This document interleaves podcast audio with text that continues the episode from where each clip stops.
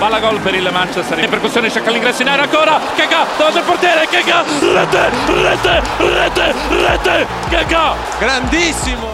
Calabria Paquetá gol. Lucas Tolentino Paquetá Paquetá Paquetá de prima. Sejam bem-vindos ao Fala Diabo, podcast da 100 Milan Brasil. Eu sou o Rodrigo Moraes e a gente chegou, depois de umas férias merecidas, ao episódio número 15. Hoje eu tenho comigo o Bruno Dante. Fala, Bruno. Fala, galera, beleza? Vamos falar hoje muito do mercado do Milan. Agora que fechou a janela, a gente vai analisar ponto a ponto quais foram as, os grandes acertos e os grandes erros desse mercado. Vamos lá. Tem também comigo o Caio Pavoski. Fala, Caio. Fala, galera. Depois dessas férias merecidas, né? Cá estamos nós para matar aquela saudade do Milan, ou não, né? Depois de assistir alguns joguinhos aí, já. Quem sabe essa saudade já não passou. Bora lá, galera. De volta depois de um longo e tenebroso inverno, Iago. Fala, galera. Vamos comentar aqui sobre o mercado do, do Milan, sobre como a gente já passou raiva em alguns jogos, na pré-temporada, já na temporada. E é isso aí. E para fechar essa sopa de sotaques diferentes, tem o Matheus. Fala, Matheus. Fala aí, galera. Tivemos um intervalinho aí depois de uma temporada sofrida. Agora vamos ver se essa temporada a gente sofre de novo ou se a gente volta a torcer finalmente.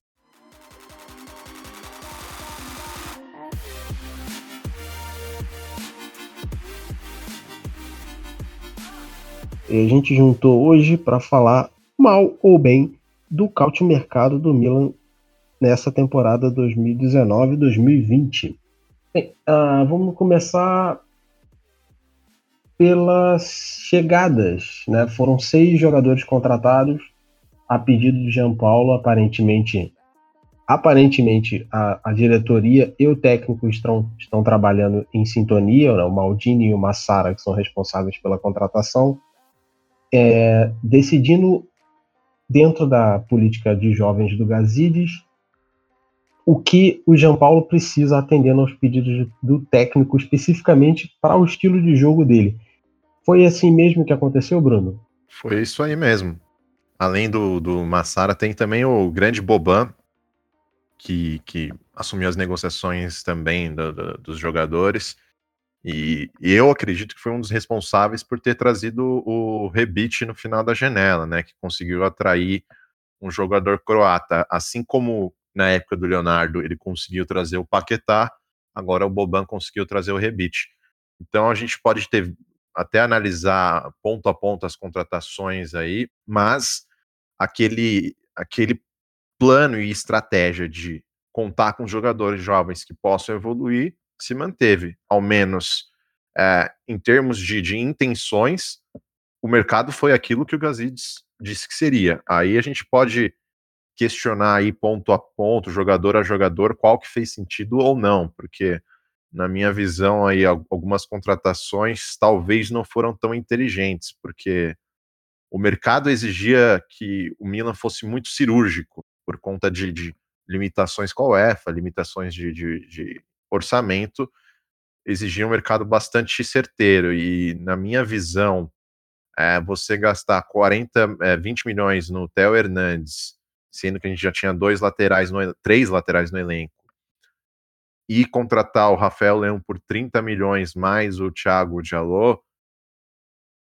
por que não juntar a verba dessas duas contratações e trazer um, um jogador de um outro nível melhor, por exemplo? Com esse dinheiro eu teria conseguido trazer o Dani Ceballos, por exemplo. Então, assim, alguns pontos a gente pode até questionar do mercado, mas isso a gente vai falando ao longo do, do podcast aí.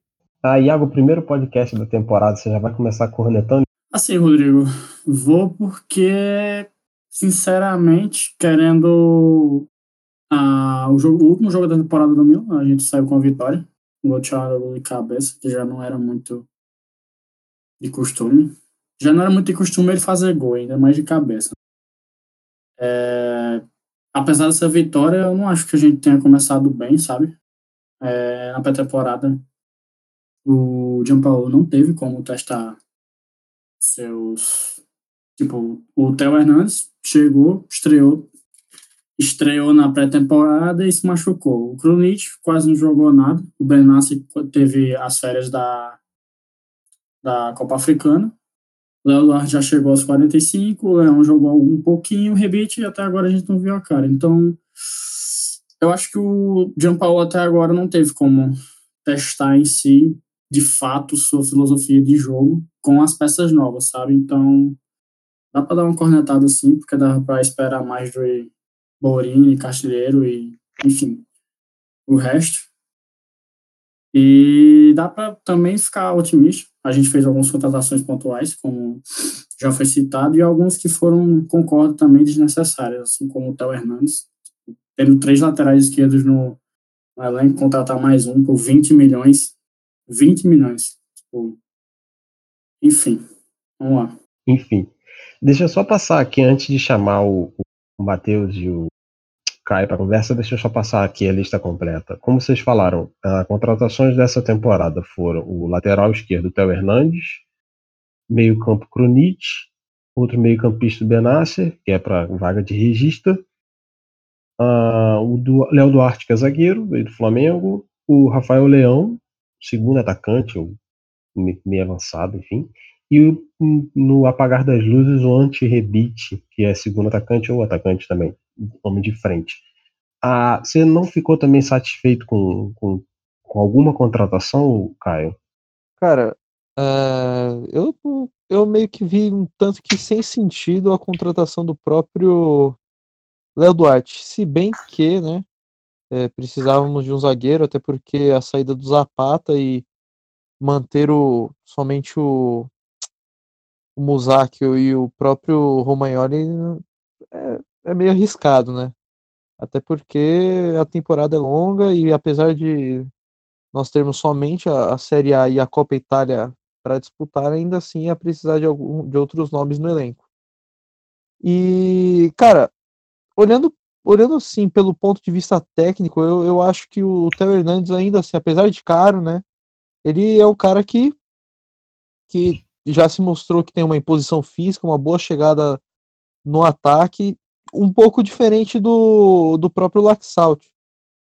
Mas beleza, né? Até entendo que, que ele possa vir a, a ser contra essa contratação possa vir a ser contraditória, por, justamente pelo fato do cara ter se machucado no, no primeiro jogo. Vai, putz, não, não, não deu nem chance pro Gianpaolo é, testá-lo mais vezes no time titular para o início da Série A.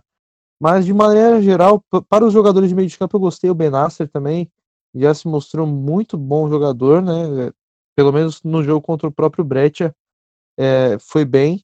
O Krunic ainda não, não teve oportunidade de ser titular, mas acho que isso é, é ele veio acabou chegando mais para compor esse elenco ali no meio de campo.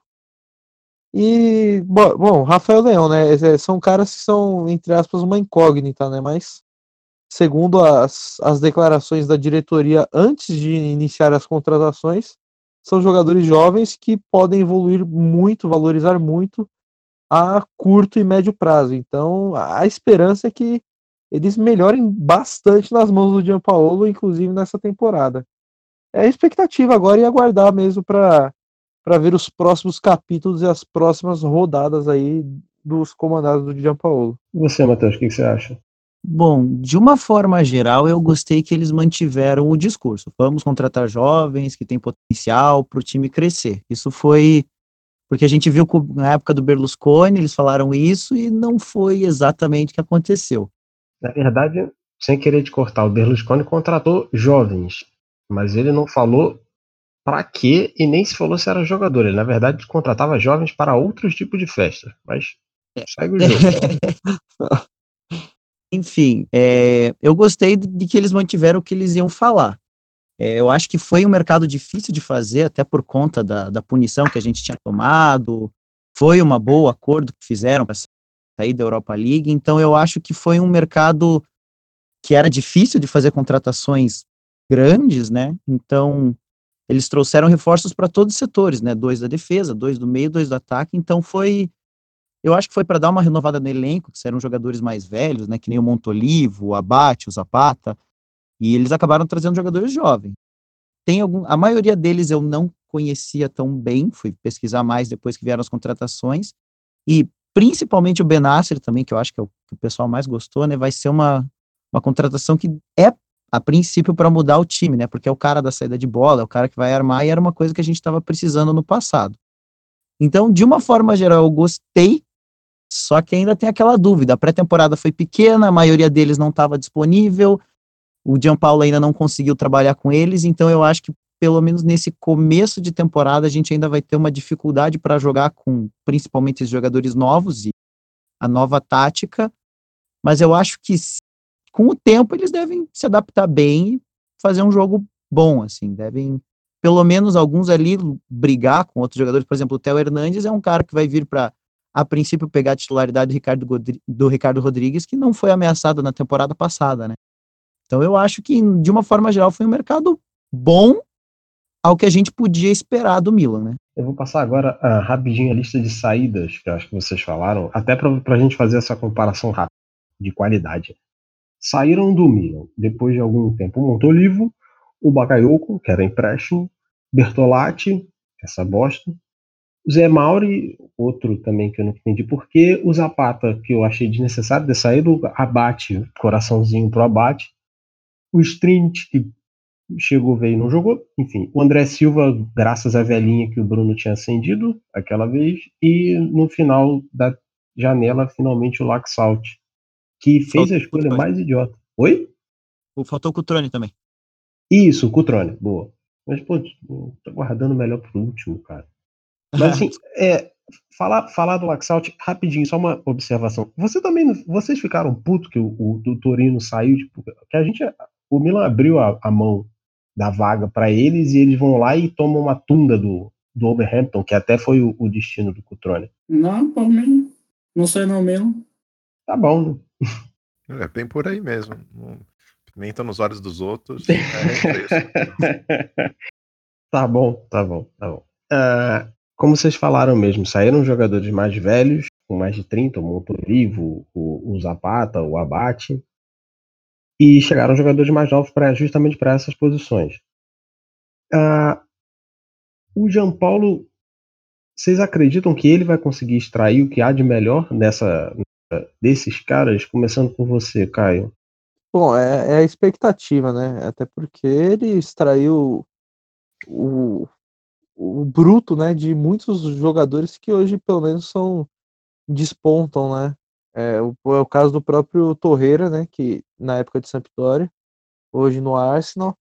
E não tem como não mencionar aquela temporada, a temporada passada, que foi o ponto fora da curva do próprio Qualharela, que apesar de não ser mais um, um garoto, ainda assim se mostrou bastante promissor ali, mostrou que tinha lenha para queimar com, com no comando sob o comando do Gianpaolo.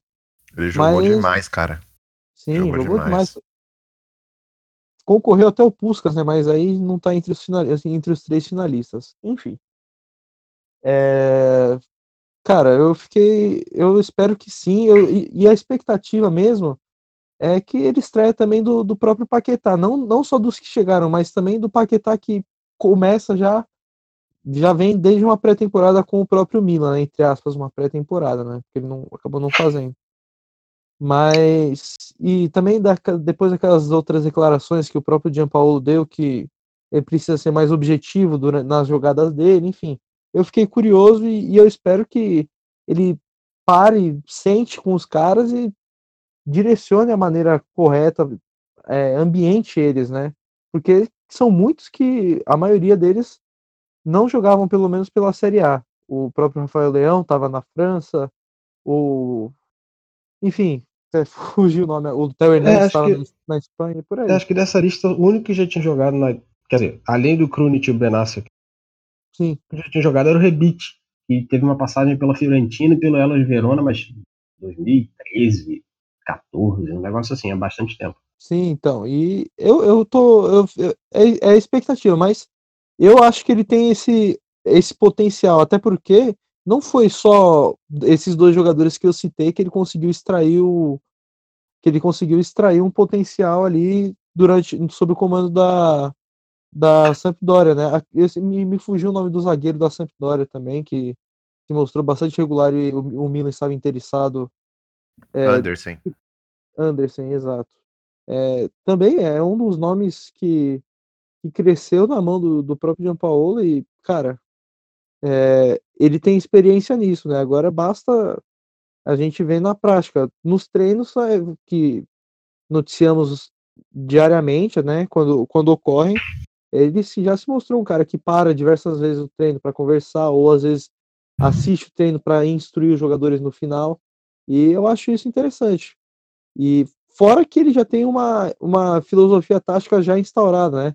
Diferente de, da passagem, por exemplo, do próprio Gattuso, que, que ainda assim estava iniciando, apesar de ter uma, um, um, um modelo de jogo definido na cabeça dele, mas experiência conta de qualquer forma, né? Inclusive na Série A, como é o caso do Gianpaolo.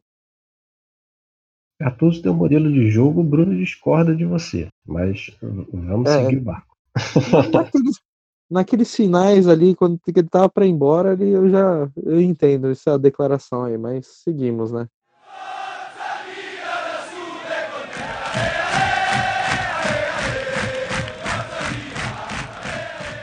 Vamos, vamos fazer o seguinte: vamos pegar esses nomes e analisar o time setor por setor. Eu acho uma boa com cada um dizendo o que achou e como vai ser, e como acha que o time vai ser escalado pelo João Paulo, seguindo o modelo, o, o esquema tático dele padrão.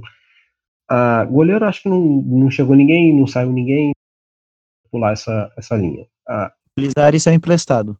Isso, corrija o apresentador que é um idiota. Muito bem. Mas enfim, linha defensiva. A, a gente perdeu o abate. O Conte está em. Vamos começar pela lateral direita. O Conte não está jogando muito bem. O Calabria é o querido por muitos torcedores, mas aparentemente é o é o que deve ser lateral pelo menos nesse começo da temporada. Vocês concordam? Sim, com certeza. Ele começa como titular. Conte ainda tem muito para provar no Milan. Sim, concordo também. Calabria para lateral. Show. Temos um camisa 2. Ah, para lateral do para defesa, zaga central do lado direito, a gente tem um saque. Eu gosto muito dele, mas ele ele tem uns tilts que você não consegue entender. Assim, ele tá jogando muito seguro, de repente ele resolve dar um carrinho no meio da área. Nada. Na canela. Eu acho ele muito ruim, cara. Eu acho ele não confiável, sabe? É como. Ele não é aquele cara que você vai ter segurança, como a gente tem no Romagnoli. Tipo, é o cara que, como o Rodrigo falou. Esse cara tá lá, tá fazendo uma boa partida, do nada ele faz uma merda cera, entrega a paçoca e a gente perdeu o jogo por causa do cara, tá ligado? É, ele toda hora tá. Toda hora tá posicionado errado. Eu acho que o Duarte já veio até mais para. Tipo, já que a gente não tem o Caldara, o Gabi com certeza não vai assumir a posição do Mussaco, então talvez o Duarte, que fez. Querendo ou não, o Duarte fez uma boa temporada no, no Flamengo, junto com. Eu me esqueci. Quem foi que jogou com o Duarte no Flamengo? Foi o Rodrigo Caio, não foi? Já? Foi. Foi, foi ele teve uma temporada com o Rodrigo Caio, ele fez uma. Na, pra mim, ele fez uma boa temporada. Então, tipo, ele vai brigar como saco, sim. Né? O Gabi tá aparecendo ainda. O Caldara só Deus sabe quando volta, então. Mas, gente, o Caldara não tava recuperado? Tava, daí não tava mais e agora tá voltando. Tá, enfim. É, então a gente tem pro lado direito à disposição o Musaki ou o Léo Duarte. Vocês ficam com o Léo Duarte mesmo ele não tendo feito a pré-temporada? Cara, fazendo nenhuma temporada, nenhum jogo, na temporada, é difícil dizer se vai ficar com ele, mas eu acho que a médio prazo, por mim, fica ele. O Musaka não joga no meu time, não. É, a gente tem um problema que, assim, é, zagueiro de pés, zagueiro canhoto, a gente só tem o Romário e Romário, então meio que não dá para discutir. Ponto. E vamos passar. Romagnoli todo mundo, beleza. Agora, lateral esquerda, o, o João Paulo vai ter no próximo, depois da, da parada FIFA, ele vai ter à disposição o Hernandes e o Rodrigues. É, eu não lembro se foi o Bruno, se foi o Caio, mas eles pontuaram muito bem que, tipo, os 20 minutos, ou foi 30 minutos que o Hernandes jogou, é mais que isso, mas ele se, por mais que a gente tenha gastado 20 milhões nele, eu acho que ele se dispôs muito bem ao que foi apresentado, sabe? Ele, muita imposição física, velocidade, o cara que eu achei que ele tomou boas decisões no jogo que ele fez, então vai sair daquela aquele marasmo do Rodrigues, sabe? Aquele cara que não tinha nem ninguém ameaçando a posição dele. Eu, tipo, o Rodrigues, eu acho ele mais ou menos, sabe? Mas, tipo, vai ser bom a disputa entre os dois. Mas eu acho que eu fico com o Theo. O Theo é mais ativo, mais acordado no jogo do que o Rodrigues. Vai acordado, Caio, acorda aí, quem você prefere? Olha, é, eu vou votar no Theo, mas eu acho que vai ser bom ao mesmo tempo para o Rodrigues, porque aí ele vai sair do comodismo, né? Até o Iago falou, porque ele sai, ele sai desse comodismo de que ele é titular, entre aspas, absoluto, porque o Laxalt já havia jogado pouco na temporada passada. E, e, e vai tentar brigar pela posição para se manter ali, né? Porque às vezes eu acho que ele, ele se desprende da posição dele e deixa um espaço ali naquela lateral que me incomoda. Então eu acho que ele precisa se ligar mais nisso, mais nessa recomposição. Inclusive no, no jogo contra o Brett a gente, a gente viu algo parecido, um rombo em um contra-ataque que o Rodrigues não tinha voltado, mas enfim, é, espero que isso dê um estalo nele para acordar aí, porque senão vai perder a vaga naturalmente mesmo, até porque o, o Theo vai já quer mostrar serviço já que está em um novo clube. Mais alguém para cornetar o Rodrigues? É, então. Eu, eu acho que o Rodrigues chegou com muita expectativa e não conseguiu cumprir até o momento, né? Eu acho que ele tem feito apresentações sólidas, mas sem brilho. Então, o Theo Hernandes, assim, eu até cornetei a contratação dele por conta de, de necessidade do elenco, mas isso não quer dizer que eu não acho que ele pode dar certo. Inclusive, eu acho que ele vai tomar essa vaga do Rodrigues, porque é um lateral de mais imposição, de mais potência, de mais chegada no ataque, coisa que o Rodrigues faz muito timidamente. Então, até por conta disso, eu acho que o Theo Hernandes vai fazer o overlap muito melhor do que o Rodrigues, isso pode ajudar o Paquetá a ter mais associação pelo lado esquerdo, então eu vejo com bons olhos sim o Theo Hernandes pegando essa vaga. Muito bem. Então vamos passar agora para o meio campo. O meio campo, de acordo com, com João Paulo tem quatro vagas, uh, o trivote mais o trequartista para as quatro posições de meio-campistas. O João Paulo tem o Benasser, recém-chegado, Lucas Bilha, que vai ser competição direta pela vaga de regista. A Bonaventura está recuperado, meu Deus. A, a, aliás, a. Contratação da temporada, hein? Bonaventura melhor, contratação. Melhor. Só que assim, eu me preocupo com o processo de alegri, alegrização do Bonaventura. Ele está cada vez mais parecido com o Alegre. O Alegre teve na última, na, na partida de São Ciro, se eu não me engano. Muito bom. Cara, ele é muito. Dá nervoso, porque os dois resolveram raspar a cabeça também, então parece eu e meu pai quando a gente raspa a cabeça. Eu já falei, na verdade, o, o Alegre é o. Na verdade, o Bonaventura. Na verdade, o Alegre é o Bonaventura do futuro. Né? Que ah, veio é, do é, futuro para tentar resolver o problema do Milan. Ele conseguiu conseguiu um título pro Milan, mas sim, infelizmente foi demitido e aí realmente essa viagem no tempo dele não deu certo e ele não deu certo. virou técnico da Juventus. É Enfim, Bonaventura, o Hakan, o Kessier, o Krunic, o Krunic, diabo que seja, o Paquetá, e eu acho que dá para botar também no meio campo o. Vocês, vocês concordam que o Susso também pode ser colocado mais como meio campista do que como atacante, ou ele vai pro ataque? No jogo do Gianpaolo ele é meia, né? Eu acho, eu acho o contrário, ele vai pro ataque. Ele não, não vai servir de Opa. meia. A gente já viu ele como atacante, inclusive no último jogo. O próprio Gianpaolo falou que já começou a recuar naquele lance de que ele tinha falado que era um trequartista, e ele já começou a falar de potencializar as características do SUS, então eu não acho que ele vai ficar no meio do campo, não. Tá dois votos para ataque, dois votos para meio de campo, Matheus e Caio. Eu acho que o Susso vai para ataque. Tá, então acabou. Então foda-se. O voto do Caio é.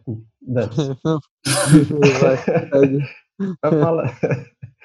Então, quatro vagas, oito jogadores, se eu não me engano. Uh, escalem, se virem. Em ordem alfabética, começando com o Caio, que eu cortei o microfone dele e falei.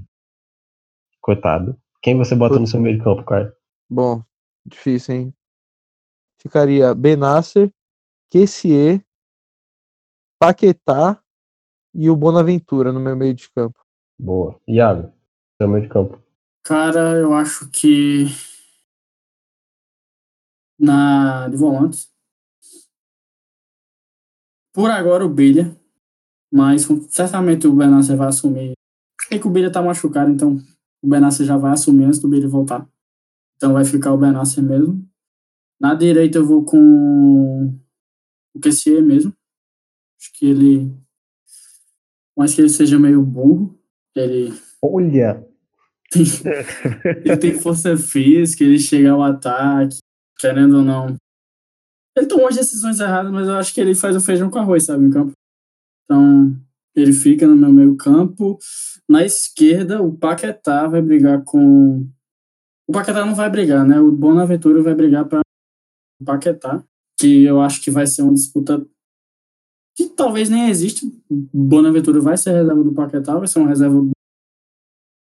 E o Tchalandugu não joga. Tá, olha Ah, só. Bruno, eu tenho como expulsar o Iago da vida? Sim, Ele é pá, tá. Obrigado. Segue o jogo, vai. a gente corta todas as falas dele. E o Susso de trequartista. Enfim, nesse esquema que o Gianpaolo pensou, pra mim é ele lá, na posição. Beleza. Bruno? Cara, é. Em primeiro lugar, assim, o Benasser, é, pra mim, é- foi a grande contratação do mercado.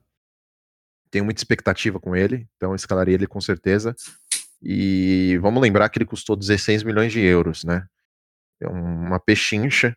E elogio para a diretoria de ter feito isso antes da, da Copa Africana de Nações, porque senão, com certeza, seria o dobro, já que ele virou o melhor jogador da Copa Africana. É, então, ele como regista, sem dúvida. Inclusive, quando eu fui, quando o Krunic foi contratado, eu fui assistir alguns jogos do Empoli, e quem me chamou a atenção ao assistir foi o, o, o Benasser. Então, quando o Milan contratou depois, eu fiquei bastante contente. Acho que tem tudo para ser um novo Torreira do, do Gianpaolo, é, dadas as devidas proporções e características que são diferentes, mas do ponto de vista de, de evolução. Bom, aí eu, eu faria uma troca na, na, na, na mesala pela esquerda, eu iria de Bonaventura e na direita eu iria de Paquetá. O Paquetá chegou a jogar na mesala pela direita no Flamengo e até pela Libertadores com o pé trocado ele conseguiu fazer algumas assistências e tudo mais. Eu acho que ele daquele lado pode trazer uma técnica a mais ali que falta quando a gente tem o QSE. E como trequartista, eu acho que o Rebite é o cara que vai jogar por aquela posição. Não como um, um ponta de lança criador de passe, mas sim como um jogador que vai ajudar na transição para o ataque. Então, é, fazendo mais ou menos o posicionamento que o Castilheiro teve na última partida contra o Udinese.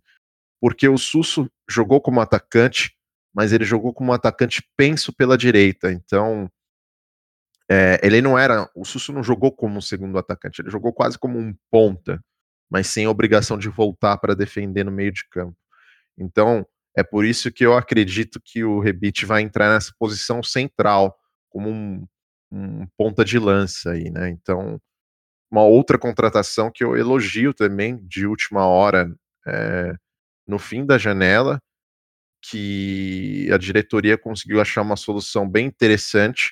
É um jogador versátil, que pode jogar como segundo atacante, pode jogar também como ponta, que é uma posição onde ele estava jogando é, no, no Eintracht Frankfurt, no 4-2-3-1 ele estava mais pela esquerda.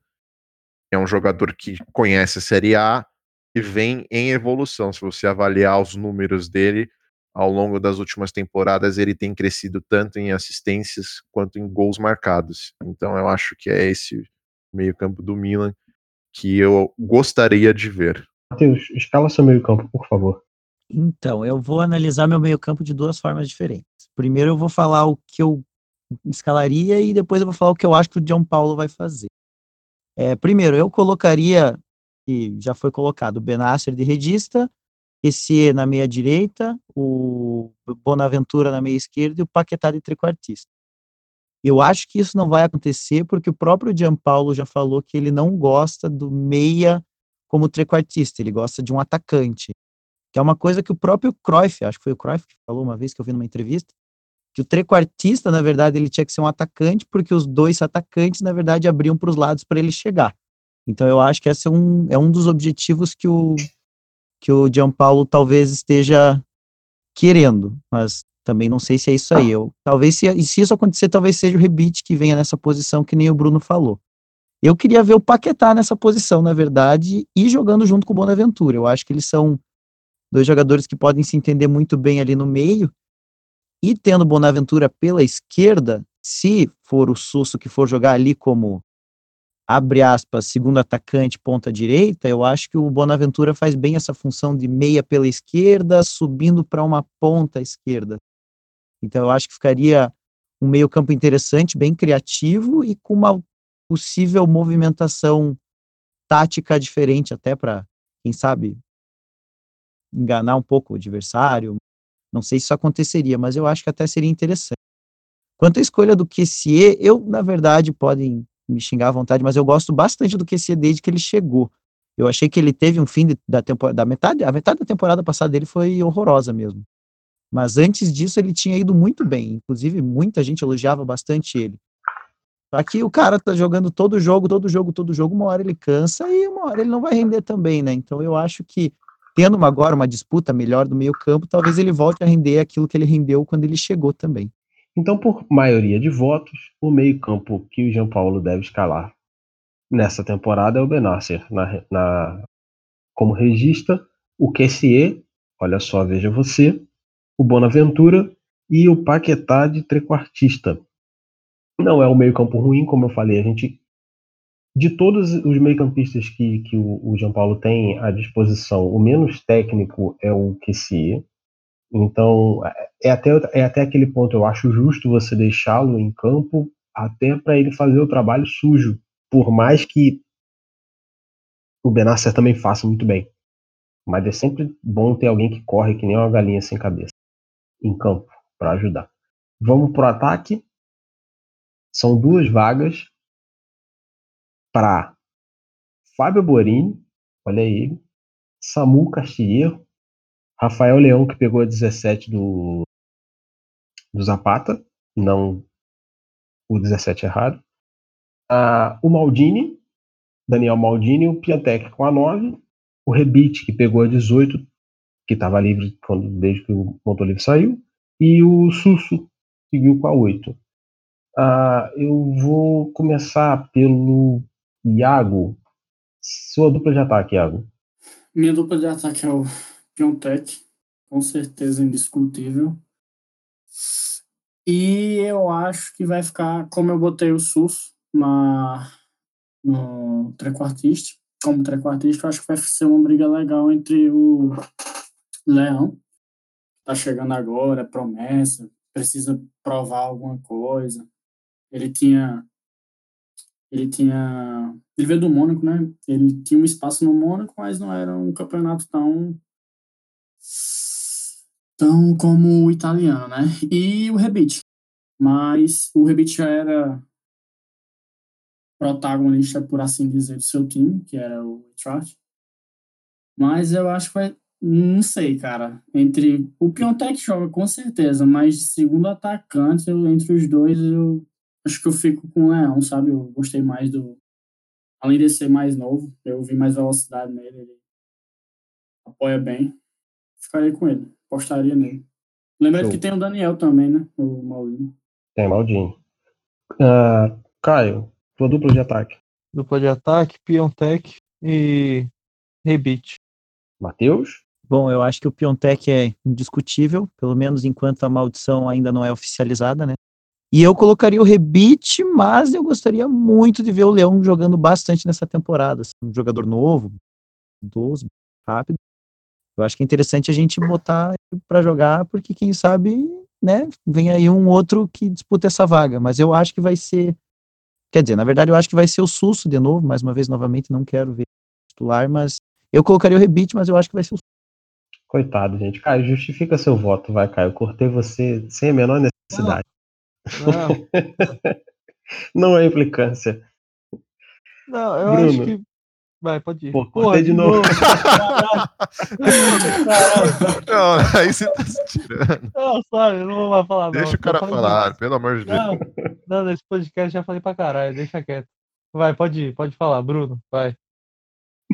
Então, eu acho que vai, vai ser o, o polonês, né, o Piontek, e o Susso vai ser esse esse segundo atacante penso para a direita ali, como a gente viu no, no jogo contra o Udinese. É, então, essa eu acho que, apesar de ter uma série de implicâncias com o Susso, ele ainda teve 10 assistências no último campeonato. Foi ele quem deu assistência pro Charanoglu fazer o gol no último jogo. Eu acho que, apesar das suas eh, limitações, às vezes, eu ainda acho que ele consegue produzir muito pro time. Querendo ou não, ele ainda tem esse cruzamento dele que, que, que gera gols. E o, o Rafael Leão, eu, eu acho que é uma contratação estranha.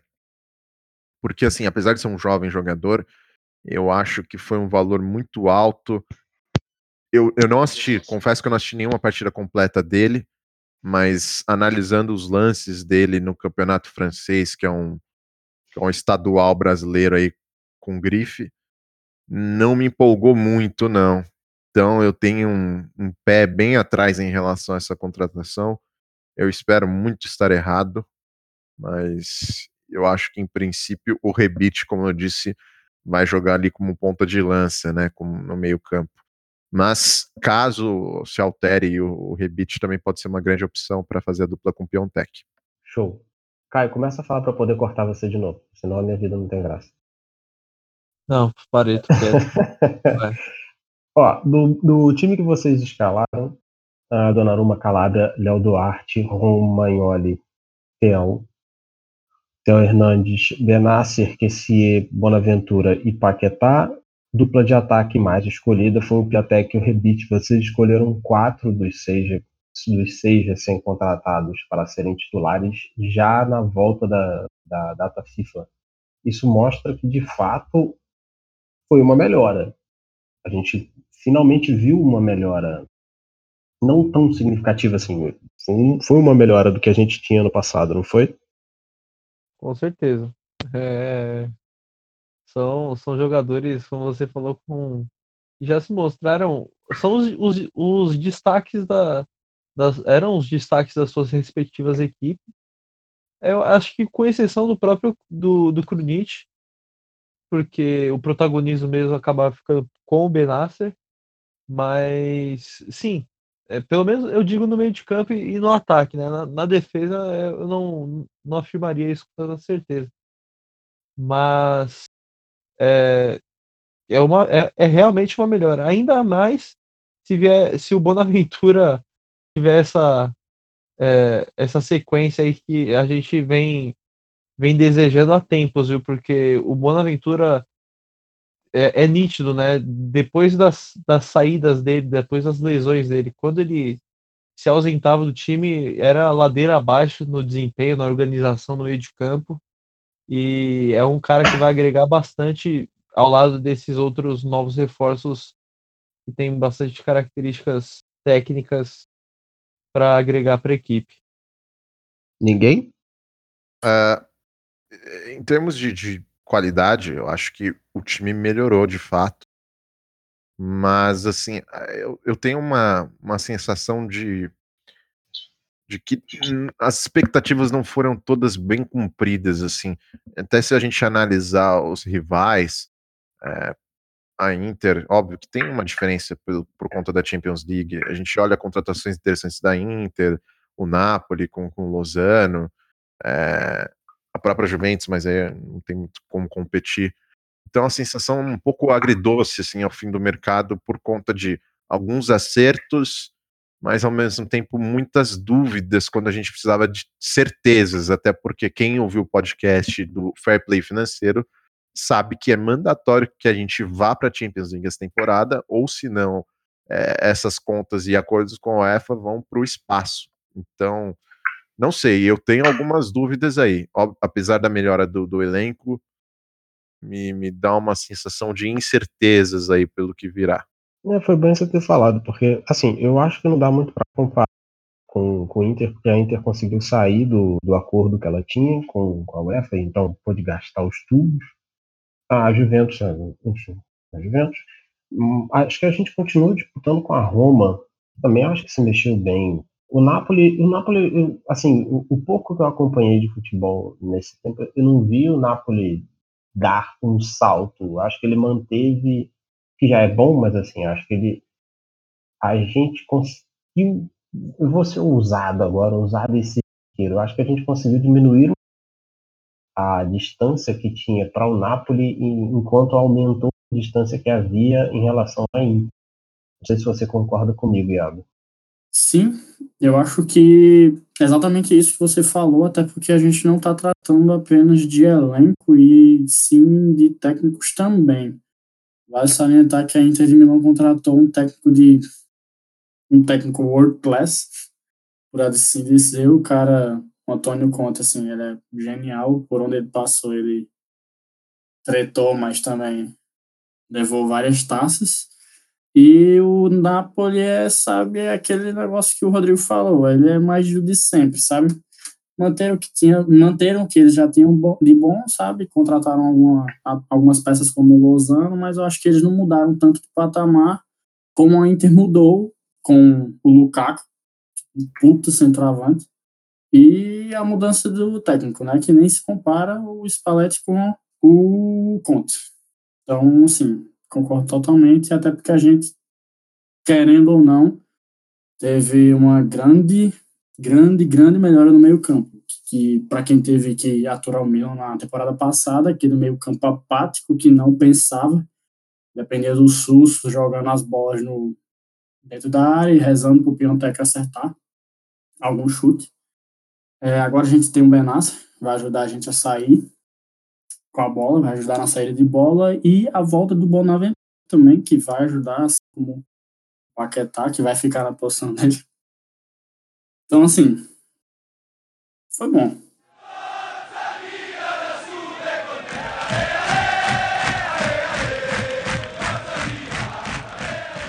Já que a gente falou do mercado do, dos outros, as contratações dos outros, eu acho assim, é, e falou do fair play financeiro, eu acho válido a gente dizer quanto de fato foi gasto né, nesse mercado. A, a informação é, para a contratação do Krunic foram 8 milhões, para o Theo Hernandes, que o, o Bruno, enfim, cornetou, mas acho que vai dar certo, foram 20 milhões.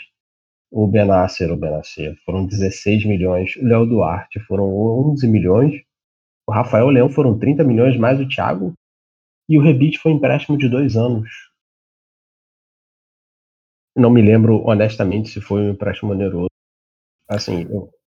fala. É, eu acho que o, o, o Rebite ficou uma dúvida em relação à opção compra e tal. Alguns valores aí não, não, não são 100% confirmados, porque hoje em dia os clubes têm botado uma série de cláusulas, cláusulas de bônus para tentar ficar a, a par do fair play financeiro. Então, alguns números são os que saem na imprensa, às vezes no fim, no, quando a gente só vai saber o valor final quando sair no balanço mesmo, né? E tem também os salários, né? O Theo Hernandes chega ganhando 1,8 por temporada, o Crone de 1,2, Benasser 1,5, o Duarte 1,8 milhões por temporada, o Leão, não me pergunte por que ele ganha 2,5 milhões e o Rebite ganha 2,2 milhões por temporada. Em comparação à galera que saiu, foram, são, somando rápido, foram por volta de 11 milhões de salários para esses novos, enquanto de foram, o Milan deixou de pagar 18, em torno de 18,9 milhões em salários para a galera que saiu. É, são valores, assim, não tão altos, tendo em vista o que a gente vê a Inter pagando, por exemplo, e a Juventus mas são valores importantes para quem está com o Pires na mão, né, Bruno? É, exatamente. Até se a gente levar em conta o histórico do Mirabelli, que oferecia rios de dinheiro para os jogadores, inclusive o Bilha tinha um contrato de 3 milhões e meio. O próprio Reina também, que deseja encerrar a carreira no Milan com esse contrato maravilhoso. É, o Mirabelli é... era assim, o Mirabelli, o jogador vale 15, eu dou 35, tá bom. Pago Exatamente. É, é, porra, Mirabelli era louco, mas sério. É. E então, assim, que era uma benção para os empresários, inclusive tem histórias aí de bônus pago para empresário de contratações que sequer aconteceram, né? Uh, então, assim, a gente está falando aí de, de, uma, de uma economia de salários que é considerável, né? Então, essas saídas vão ajudar o clube a ter fôlego no fair play financeiro. Caio, você achou que pagou demais por alguém nessa lista? Na lista, claro, né, o Rafael Leão é destaque, né? A esperança mesmo é se vai corresponder. Eu acho que se, se, o, se for divulgado um valor acima de 20 milhões até pelo, pelo rebite, talvez esteja bem pago, né? Porque ele é um cara, um bom jogador. Pelo menos já se mostrou um bom jogador, né? Mas o destaque mesmo é pro próprio Rafael Leão, que, cara, pode ter o potencial que for, mas ainda não, não, não mostrou ainda esse potencial, pelo menos até lá no. Era no Nice. Não, Lille, perdão. Lá, lá no Lille. E, cara, é, o Léo Duarte também eu achei um pouquinho caro comparado a zagueiros que, que temos na, no, no cenário europeu, já com experiência europeia. O próprio Anderson não, não foi para a França por 18 milhões, se não me engano. É, acho que caberia até um, um esforcinho a mais. Tudo bem que a Sampdoria ia dificultar uma venda para o Milan do próprio Anderson. Mas eu achei, é outro cara que eu achei, pelo menos o valor de mercado em si, bastante elevado, e inclusive pela idade dele, já tem 23, não tem, tipo, 20 nem 21 com a idade do Paquetá, mais ou menos. Ah, peraí, tu já tá chamando o cara de 23 anos de velho? Não, não, não. É porque...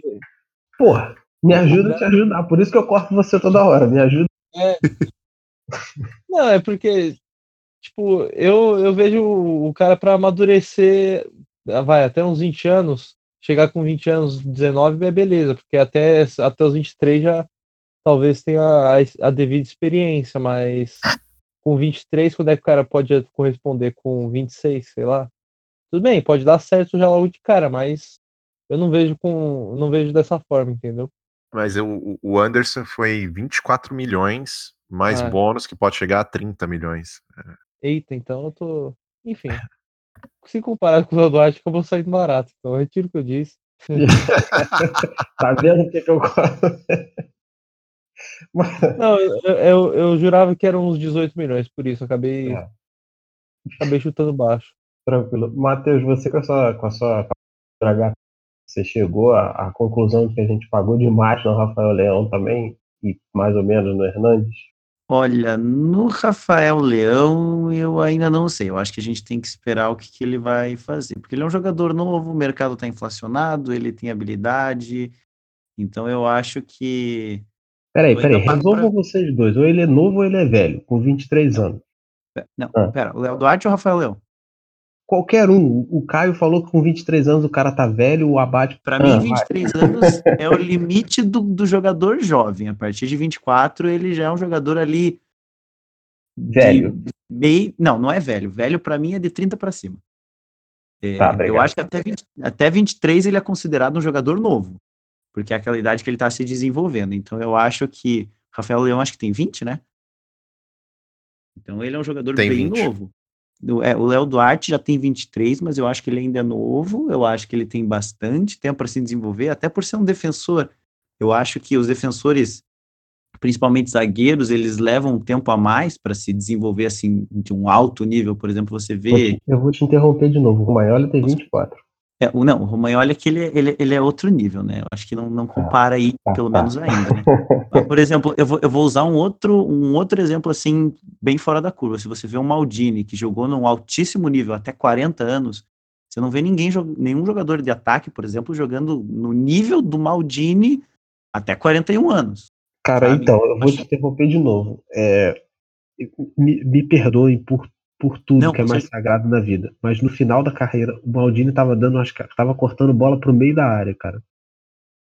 Ele tava jogando de lateral, ele tava jogando, cortando bola, cabeçada pro meio da área. Era. Ah, mas eu acho que ele ainda seria titular nesse time do Milan. Não, porra. Mas. É, Não, assim, mas ele Pode tirar um- o apresentador? Não, Que tá aí, que tá aí, bom. Não, pelo amor de Deus, cornetou o Maldini aí, não. Aí Pô, não. com 40, cara, ele com 41, cara, na última temporada dele foi foi assim. Enfim, segue, segue aí, segue aí. Então, não, então, assim, eu acho que os defensores, se você olhar de uma forma geral, eles começam a desenvolver um alto nível um pouco mais de idade do que os jogadores de ataque, né? Os jogadores de ataque, eles chegam mais novos, eles têm mais habilidade, até por conta da velocidade, né? Que o, o jogador de ataque depende muito da velocidade. O jogador de defesa, ele precisa de mais uma experiência para saber marca. Então, eu acho que ele, o Léo Duarte, com 23 anos, ele é um jogador novo com muito potencial de desenvolvimento.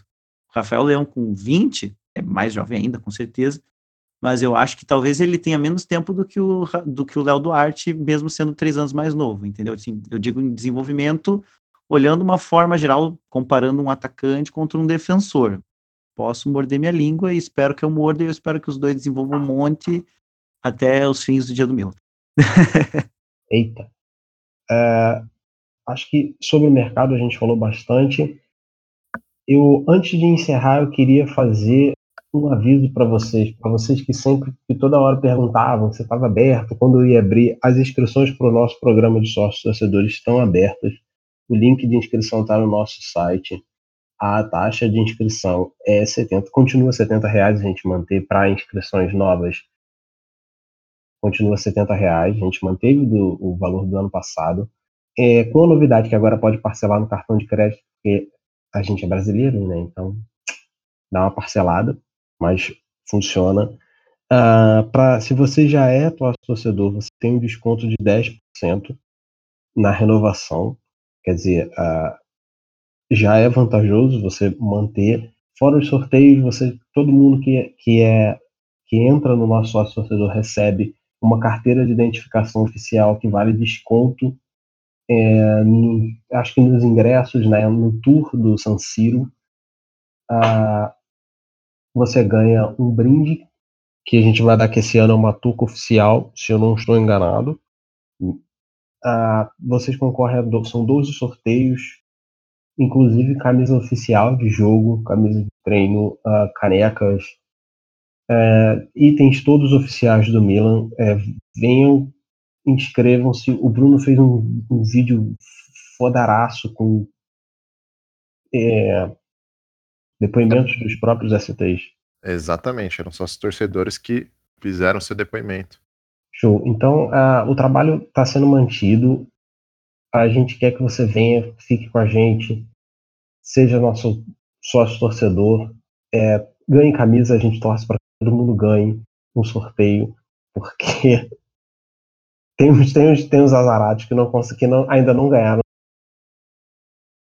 sorteio, mas jura, jura que não é perseguição. A gente, a gente faz, os sorteios são feitos em live.